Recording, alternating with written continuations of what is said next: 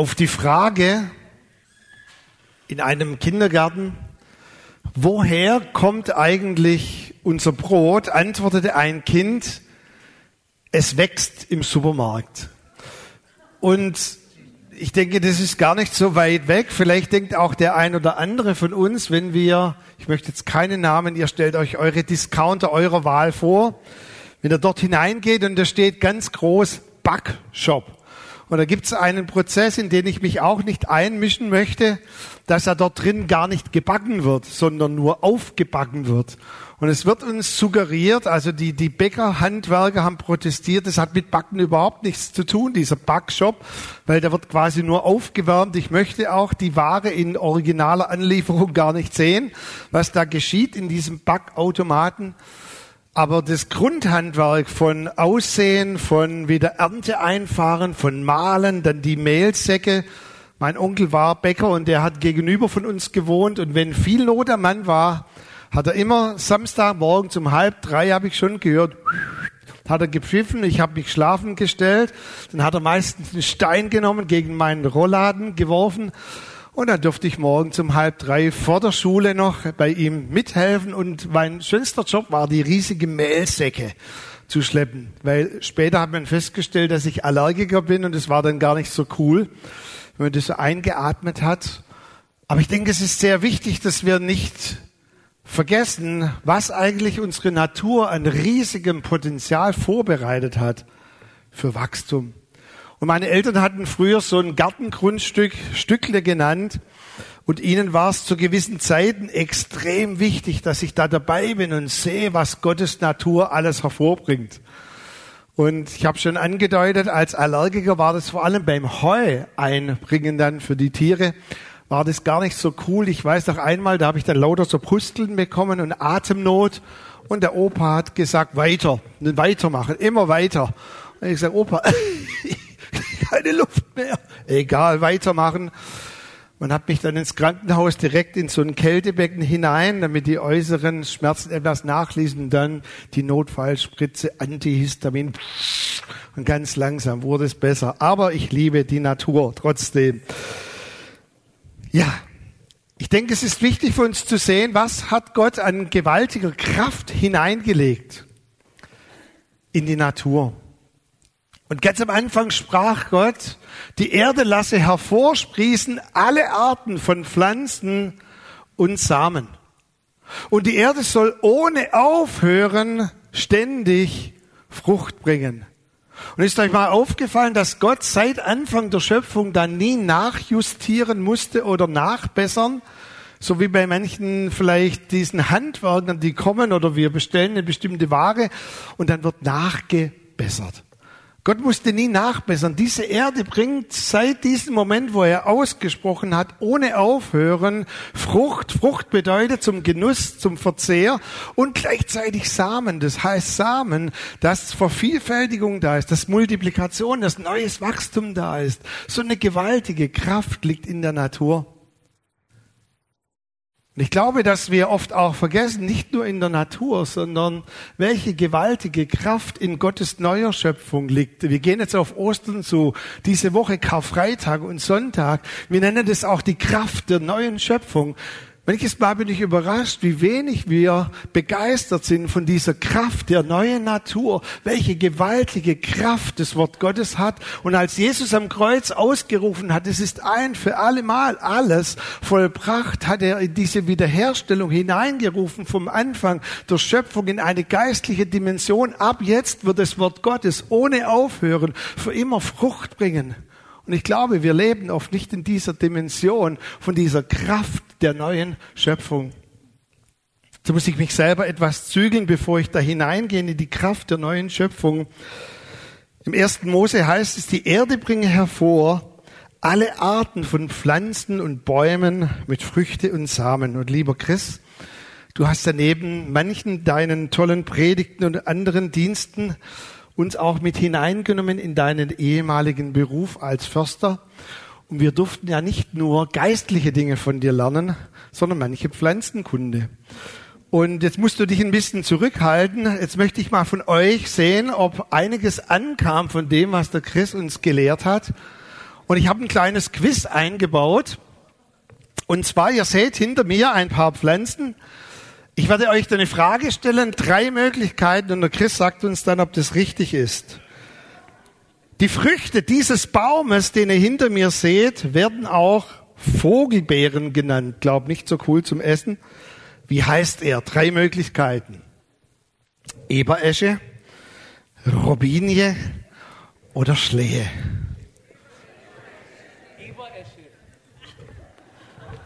Chris? Wow, äh, cool.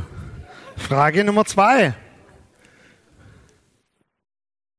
Ui. Dieser Baum wird zwar nicht sehr groß, kann aber recht alt werden. Seine mehligen Früchte sind essbar. Die Inhaltsstoffe von Blüten, Blättern und Beeren wirken zudem positiv bei verschiedenen Herz- und Kreislaufstörungen. Wie heißt er? Wieder drei Möglichkeiten. Blutbuche, Weißdorn, Trauerweide. Chris, hey, cool, was wir alles durch dich gelernt haben. Ja, jetzt wird es ein bisschen schwieriger. Dieser Baum mit biegsamem Holz birgt in seiner Rinde ein natürliches Schmerz- und Fiebermittel. Ja, manche wissen das sogar ohne, dass die Antworten kommen. Sabine, totale Expertin. Chris, Weide, richtig? Einwandfrei. Das müsste eigentlich ich wissen, oder? Sieben Eiche, Eiche, Chris, stimmt? 100 Prozent. Ja, jetzt die letzte Frage. Ich glaube jetzt vielleicht ein bisschen schwieriger. Ihr Holz eignet sich hervorragend zum Schnitzen. Das müssten die Ranger wissen. Der Baum mit dem samtig herzförmigen Blättern hat aber auch eine hohe kulturelle Bedeutung. Jetzt? Ja, aber welche Linde? Chris, einverstanden? Also seht ihr, Chris, vielen Dank, dass wir von dir nicht nur geistliche Dinge gelernt haben, sondern dass wir von dir auch manche Pflanzenkunde gelernt haben. Okay, jetzt wieder zurück zur Predigt. Der Same der Botschaft vom Kreuz, habe ich gesagt, hat wesentlich mehr Kraft, als wir oft leben und erleben. Und mir ist es nochmal wichtig auch zu betonen, auch jetzt auf Ostern hin, dass wir manches Mal auch Erlösung ein bisschen verengen und Jesus weit mehr im Blick hatte, als er am Kreuz ausgerufen hat, es ist vollbracht, als das, was wir leben. Wisst ihr, als er am Kreuz gestorben ist und dann auferstanden ist, natürlich hat er Erlösung für jeden Menschen zu jeder Zeit auf, je, auf dieser ganzen Erde und für jeden Menschen gleich ermöglicht. Aber Jesus hat am Kreuz alles zurückgekauft und alles zurückgewonnen und alles zurückerlöst, was uns durch die Sünde gestohlen wurde. Und deshalb, dass wir im Prinzip nur erlöst sind, ist erst der Anfang auch von dem, was wir in diesem Jahr Just Grow nennen. Just Grow bedeutet eigentlich, dass wir durch die Erlösung hineinkommen in den ursprünglichen Plan Gottes und noch viel mehr, dass durch uns alles, wo wir in Kontaktflächen kommen, wieder erlöst wird und die Kraft der Auferstehung dort hineinkommt. Und überall, wo das Reich Gottes zeichenhaft hineinbricht und hineinkommt, dort erleben wir, dass nicht nur Menschen verändert werden, sondern ganze Umstände, ganze Bezirke verändert werden durch die Kraft vom Reich Gottes. Die Kraft von der Erlösung ist weitaus mehr, als dass nur Individuen und einzelne Personen erlöst werden. Im Epheserbrief heißt es, dass alles wieder versöhnt werden soll. Das bedeutet, in seine ursprüngliche Bedeutung wieder zurückkommen soll, bevor es in diesem Zustand war, der durch die Sünde hineingebrochen ist. Und dann schreibt der Epheserbrief weiter, dass Christus das Haupt der Gemeinde ist und er hat uns als Leib auf dieser Erde installiert, dass wir die Fülle von allem in diese Welt hineinbringen. Das bedeutet, die Botschaft der Erlösung ist weit mehr, dass Menschen nur erlöst werden für die Ewigkeit, sondern dass dort, wo, wo Menschen erlöst werden, das Reich Gottes auch zeichenhaft ausbricht und eine ganze Schulklasse kann verändert werden. Dort im Beruf, wo du bist, deine Abteilung kann verändert werden Das Reich Gottes bricht zeichenhaft dort hinein die Fülle von alledem, was Gott am Kreuz erlöst hat. Diese Sicht hatte Jesus am Kreuz. Das ist der Same des Evangeliums. Es gibt einen Inder, dessen Name ich nicht mal aussprechen kann und es auch nicht versuchen möchte. Das Buch ist jetzt gerade in Deutsch übersetzt. Ein englisches Werk, das, das sehr, sehr viel Einfluss hatte auch überall auf der Welt. Ein sehr dickes Buch und dieser Inder hat hier in Europa Philosophie studiert und auch Theologie. Und er war eigentlich gar nicht gläubig. Er fand dann durch die Studien zum Glauben.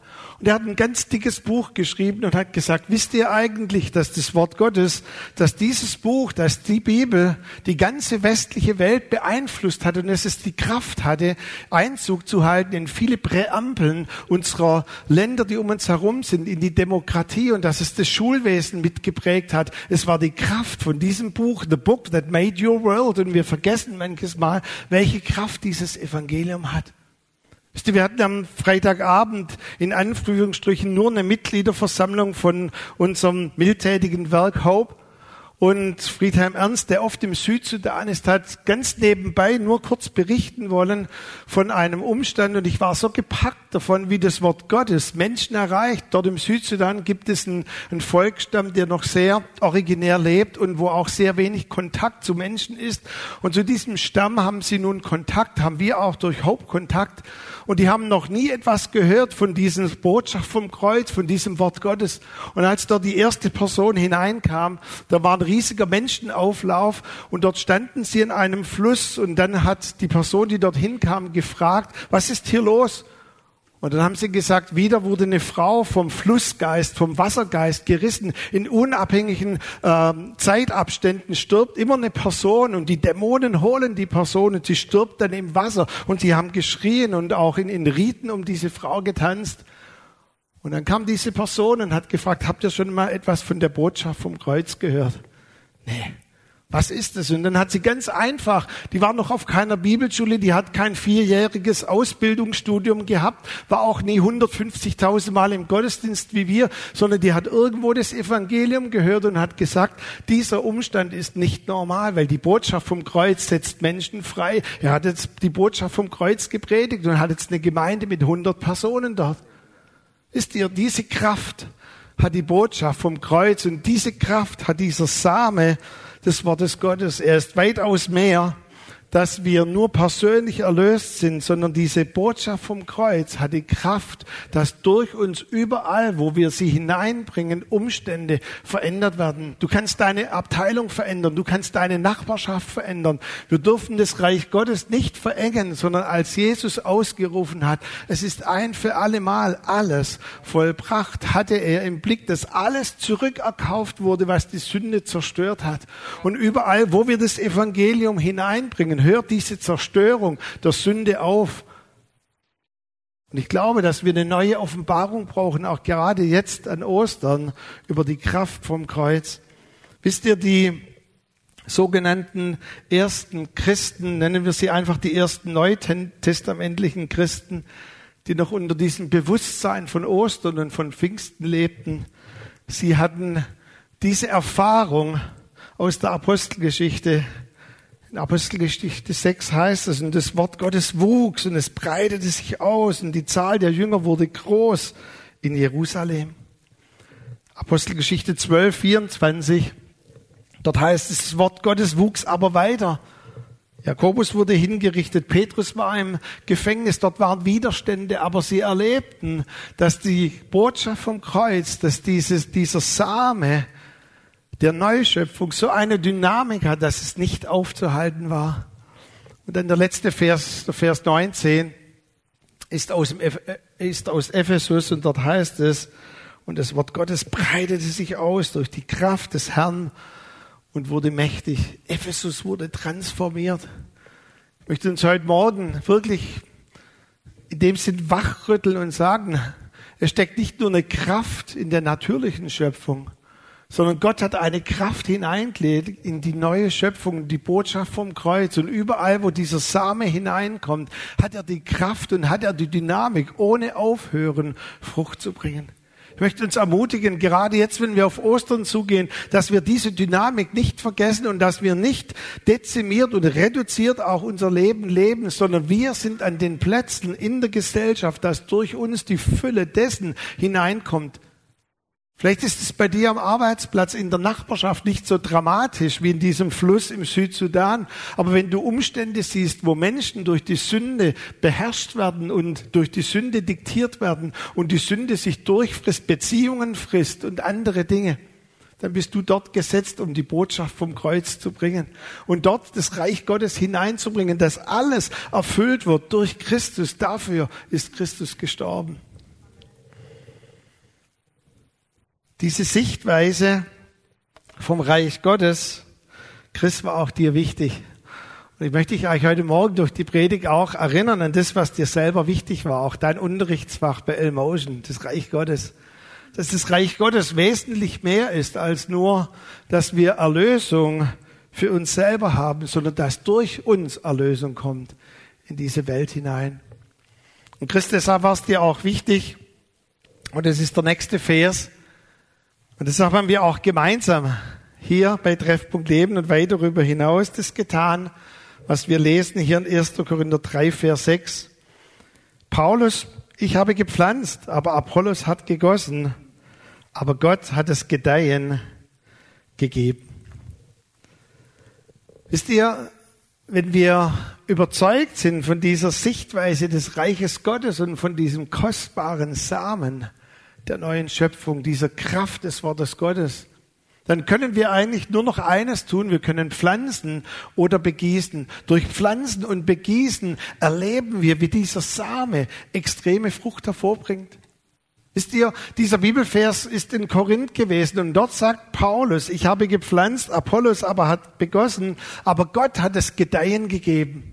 Wachstum, Gedeihen können wir niemals hervorbringen. Du kannst es auch in der Natur nicht hervorbringen. Das hat Gott hineingelegt. Das ist ein Geschenk. Unser Job ist zu pflanzen und zu begießen.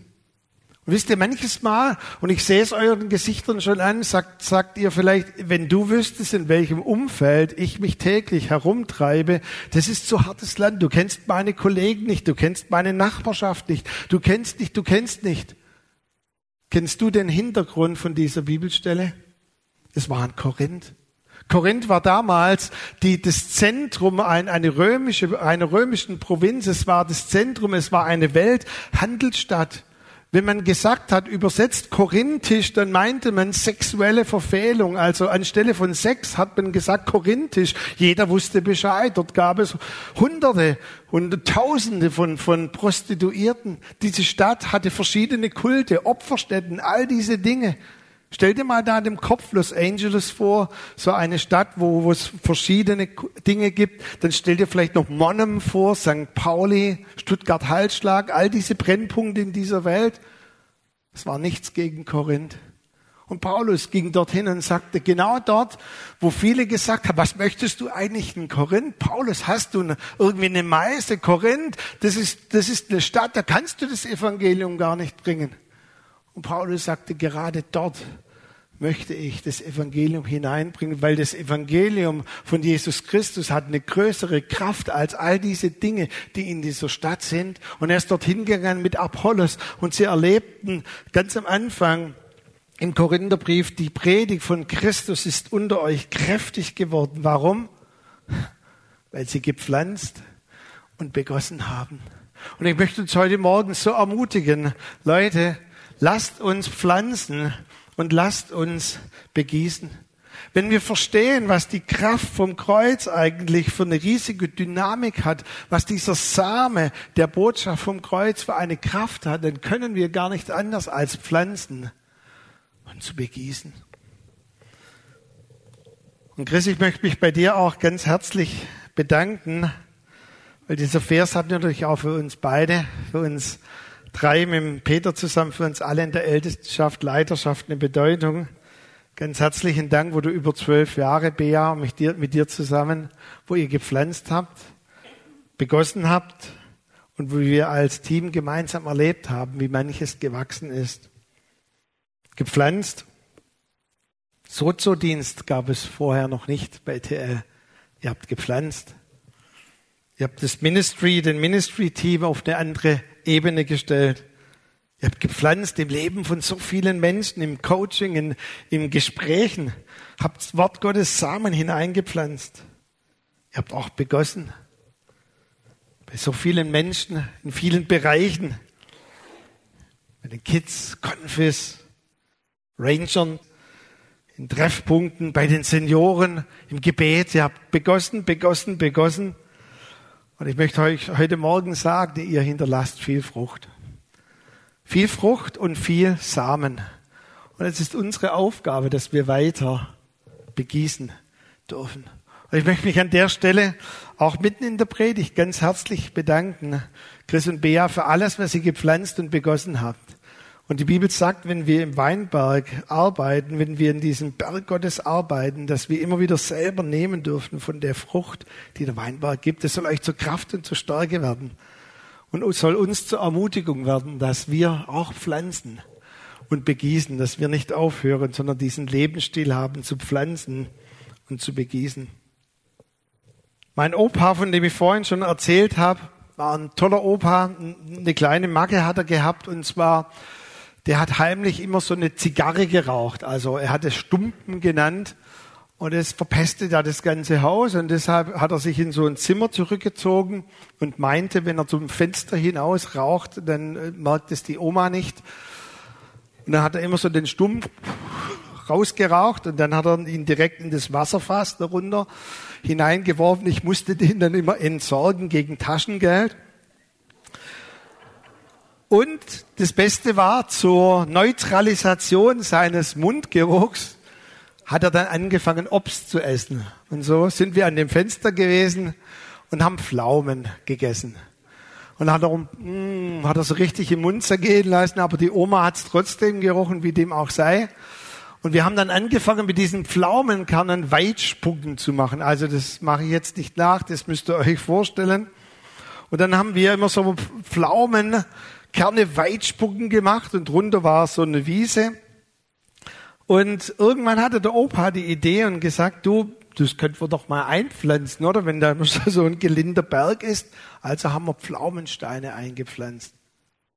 Wisst ihr, nicht aus jedem Stein, aber plötzlich wahrscheinlich aus einem Stein ist so ein ganz kleines Pflänzchen entstanden. Wow.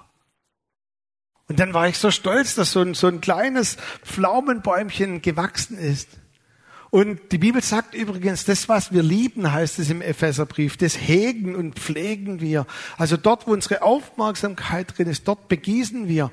Und ich habe dann als kleines Kind, immer wenn es niemand gesehen hat, heimlich an diesen Pflaumen, Bäumchen, Sträuchen gepinkelt und habe gedacht, das tut dem Bäumchen gut. Das war meine Liebeszuwendung. Und wisst ihr was? Aus dem kleinen Pflänzchen wurde ein Bäumchen. Und dann, da komme ich nachher drauf, eines Tages kam der Opa mit dem Spaten, hat diesen Baum umgepflanzt in ein umzäuntes Gartengrundstück, in das Stückle. Und später wurde der nochmals umgepflanzt. Und vor ein paar Jahren war ich wieder dort in meinem, mit meiner Liebe gepflegten Pflaumenbaum, hat mein Neffe ein Baumhaus gebaut. So etwas kann entstehen aus einem kleinen Pflänzchen. Ich habe gepflanzt, Paulus aber hat begossen. Und ich möchte zu ermutigen, auch in dieser Reihe von Just Grow, dass wir pflanzen und begießen. Wisst ihr, pflanzen bedeutet so viel wie eine Überzeugung zu haben, auch eine Entscheidung zu treffen. Und begießen heißt in der Gewohnheit immer dasselbe zu tun. Erinnert ihr euch noch an letzten Sonntag an diese Folie und der Predigt, dieser Superpredigt von Michael Winkler? Von diesem Staudenpflanzen. Und ich weiß, ich habe so viele Amens gehört. Amen, finde ich gut. Habt ihr wirklich in der Woche Stauden gepflanzt? Stauden zu pflanzen heißt eine Gewohnheit, eine Überzeugung zu brechen. Ich handle ab sofort anders in meiner Abteilung, in meiner Firma, in meiner Uni, in meiner Schule. Und dann begießen heißt eine Gewohnheit zu entwickeln, die ganze Zeit immer wieder das zu tun, bis ein Baum hervorwächst. Wisst ihr, das Brot wächst nicht im Supermarkt, sondern das Brot wächst, indem diese Prozesse von Pflanzen und Begießen miteinander einhergehen. Lasst uns pflanzen und begießen für Just Grow. Pflanzen ist die Entscheidung, Ich akzeptiere einen Umstand nicht mehr.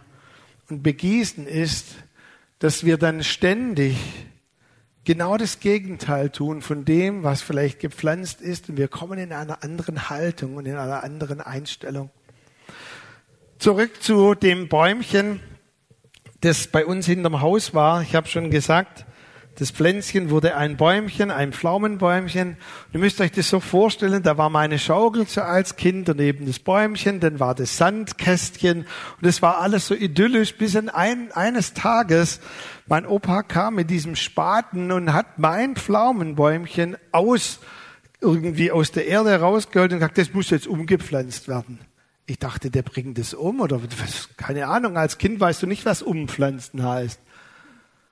Wisst ihr, als ich darüber nachgedacht habe, da habe ich gedacht, es war für mich als Kind eigentlich gar nicht so cool und so prickelnd.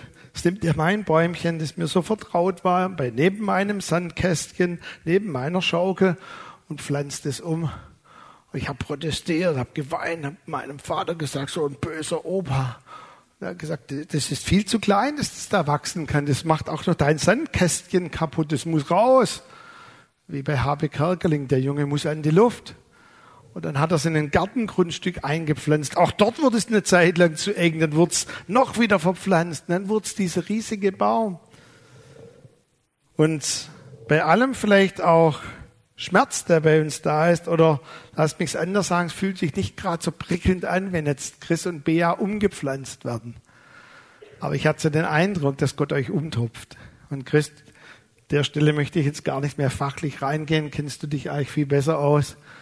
Aber ich hatte so den Eindruck von Gott her, dass Gott euch umpflanzt und umtopft. Und dass vielleicht bei allem, wo wir auch sagen, oh Mann, unser Sandkästchen, unsere Spielwiese, unsere Schaukel, das war alles so schön, dass wir auch nachher, werde ich noch ein paar Takte sagen, dass wir euch von Herzen wirklich freigeben für die Prozesse, wo Gott euch wieder einpflanzt. Und wenn Gott umtopft, hat er immer einen Plan dass weiteres Wachstum entsteht. Und ich möchte es auch prophetisch zusprechen. Ich glaube, es wird geschehen, was mit meinem kleinen Bäumchen geschah, dass ein riesiger Baum draus wird. Und so ein riesiger Baum, wo mein Neffe später sogar ein Baumhaus hineinbauen konnte. Und dazu wollen wir euch nachher auch segnen und wollen wir euch freigeben. Just grow, dieses Wachs einfach geschieht wenn wir pflanzen und wenn wir begießen. Und ich möchte uns ganz, ganz herzlich, auch wenn die Predigt vielleicht ein bisschen verkürzt ist von der Zeit, ich möchte uns wirklich ermutigen, möchte uns auffordern, ich möchte uns immer wieder auch wirklich das mitgeben. Leute, pflanzt und begießt. Das, was mit meinem kleinen Bäumchen geschehen ist im Natürlichen, dieses kleine Pflänzchen, dieses kleine Bäumchen kann bei dir geschehen deiner Familie, in deinem persönlichen Leben, in dem Umfeld, wo Gott dich hineingesetzt hat, wenn du verstehst, A, welche Kraft im Wort Gottes drinsteckt und B, wenn du deinen Job tust. Dein Job ist zu pflanzen, eine Entscheidung zu treffen, in bestimmten Umständen zu sagen, nein, in Autorität zu handeln, nein, ab hier, ich möchte es anders machen und dann die Gewohnheit zu entwickeln, zu begießen, immer wieder zu begießen. Als ich im Alter, ich habe meinen Papa gefragt, ich weiß nicht mehr genau, ich vermute, ich war vielleicht so elf, zwölf. Da ist das so diese Phase, wo man aus der heilen Welt herauskommt und die Realität auch ein bisschen kapiert. Da war für mich der erste Schocker, nicht alle um mich herum sind Christen. Der zweite Schocker war, dass jemand aus meinem Kids-Treff, aus dieser Gruppe, die ich Sonntag für Sonntag als Freunde hatte, dass er dem Glauben den Rücken zugekehrt hat und er kam nicht mehr in den Kids-Treff. Und das hat mich so geschmerzt als Kind. Da habe ich zu meinem Papa gesagt, Papa, da, da muss man doch was tun. Wisst ihr, dann hat er gesagt, Micha, wir, wir beten jetzt für deinen Freund. Und er hat mich immer abends ins Bett gebracht und ich habe dann gebetet. Ich gesagt, Herr, hilf, dass er zurückkommt zum Glauben. Amen. Ich habe einen Samen hineingelegt nächsten Abend habe ich gar nicht mehr an den Freund gedacht. Ich habe ja gebetet, wie Luther gesagt hat, bete nicht lang, aber kräftig und stark. Und hat mein Papa gesagt, jetzt müssen wir begießen. Hm, nochmal gebetet. Und dann hat mein Papa mich jeden Abend erinnert zu beten. Und ihr wisst da, rückblickend kommen einem die Zeitabstände immer länger vor, als es wahrscheinlich war. Aber ich habe wahrscheinlich über ein Jahr gebetet und begossen und begossen und begossen und begossen und begossen und begossen. Dieses zarte Pflänzchen der Entscheidung. Ich lasse nicht zu, dass mein bester Jugendfreund vom Glauben wegkommt. Und dann erlebte ich es, wie er zurückkam in den Kids-Treff. Er ist heute ältester in der Gemeinde, leitet dort auch die Musik. Durch ein zartes Pflänzchen. Ja, ich habe gepflanzt, aber ich habe auch begossen. Und ich möchte dich so ermutigen, dass du nicht nur pflanzt in deinem Leben, sondern begießt und begießt und begießt.